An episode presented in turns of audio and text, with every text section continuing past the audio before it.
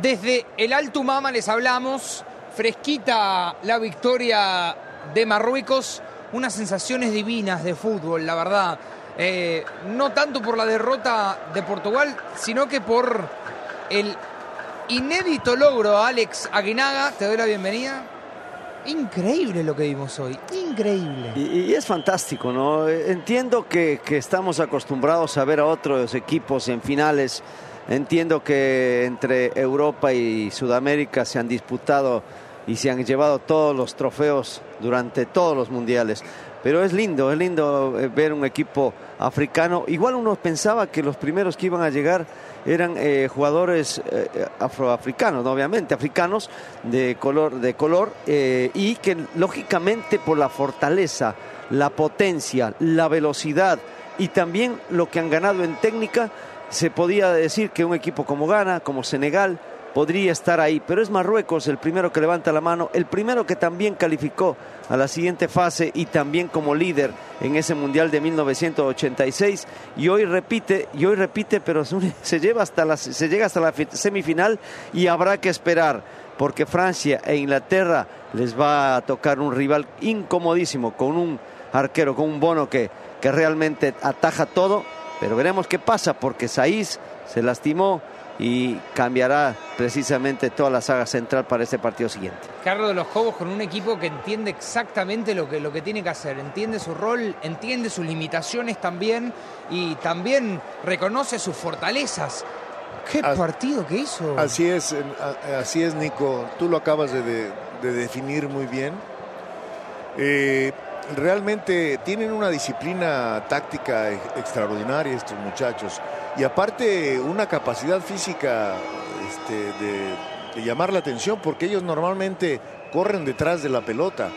Claro, ellos hacen esfuerzos cortos porque son muy veloces al contraataque y cuando logran recuperar la pelota y encuentran un, un espacio para salir, salen a gran velocidad y después vuelven a formar su, su bloque de una forma que incomoda al rival. Hoy, hoy Portugal nunca estuvo cómoda dentro, cómoda dentro de, de, la cancha, o sea, siempre hubo algún eh, marroquí presionando, mordiendo, estorbando, y esa, ese trabajo que ha hecho el, el, el DT realmente pues ha generado eh, frutos importantes, ya lo dijo Alex, el tema de, de ser un equipo que, que viene invicto desde, desde, desde, que llegó, no ha perdido lógicamente un partido, eh, recibió solo un gol, un solo gol ha recibido en todo lo que va del, del, campeonato y este y bueno pues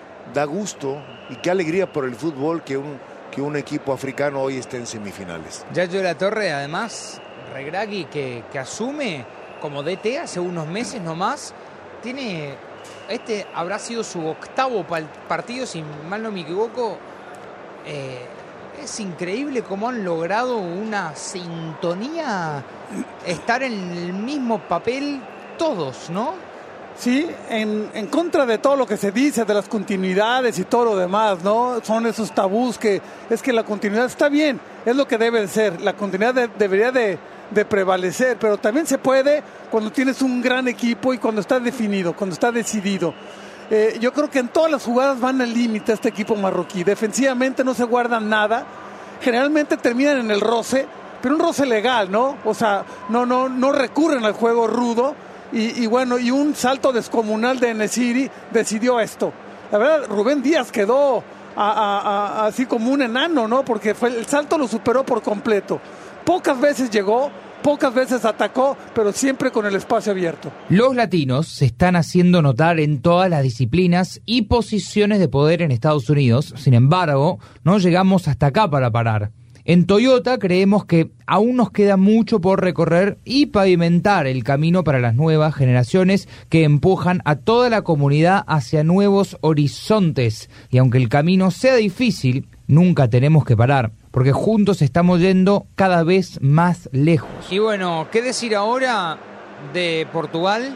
Específicamente en este podcast no hay tanto tiempo para hablarlo en profundidad.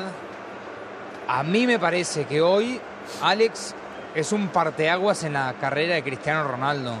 Después de esto, a saber dónde se irá, o no, o me equivoco. Sí, sí, sí, indudablemente ya desde hace seis meses que estamos viendo a un Cristiano Ronaldo diferente, sin una pretemporada le cuesta mucho trabajo, físicamente tiene que estar trabajado para poder soportar lo que es el fútbol actual y, y no, bueno, no llegó en las mejores condiciones. De todas maneras, hoy se le extrañó y se le extrañó mucho, ¿no? La, apuesta de Fernando Santos para el primer partido resultó para este no tanto. Y es, y es complicado porque después termina uno eh, diciendo que el entrenador se equivocó. Lo que pasa es que a la final uno como entrenador toma decisiones eh, en la intención, muere el entrenador porque ya después lo que ejecutan son los jugadores. Hoy tuvo Cristiano un par de oportunidades, uno muy bueno de, remate de derecha y después colocó a sus compañeros de cara a gol. Eh, me gustó lo que hizo, pero como dices tú, depende de dónde vaya a jugar. Si prácticamente decide tomar la opción de venir a jugar acá en Medio Oriente con algún equipo y con por mucho dinero por medio, que pues está en todo su derecho para hacerlo, sí, podríamos hablar de que la carrera de, de Cristiano prácticamente está de salida. Si es que todavía tiene alguna oportunidad en Europa con equipos de alto nivel de poder continuar ahí, seguirá siendo lógicamente un, un, un ícono para, para todos, pero no podemos esconder lo que ha sido Cristiano Ronaldo en su carrera. Te pregunto lo mismo, Carlos de los Cobos, sobre Cristiano Ronaldo. Bueno, indudablemente que ha sido uno de los más grandes futbolistas que ha dado el, que ha dado el fútbol, sin duda. Eh, como todos, tiene su momento óptimo y después, bueno, viene el descenso.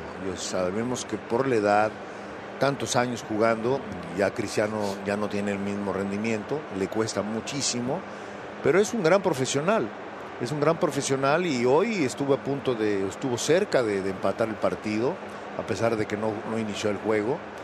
Y, pero ya no está con, eh, vamos, con los recursos físicos como hace años. Es natural, ya no es el mismo y quizá este, se acerque ya el retiro. ¿Por qué no? Yayo de la Torre, ¿qué pensás sobre CR7 y la derrota de Portugal hoy?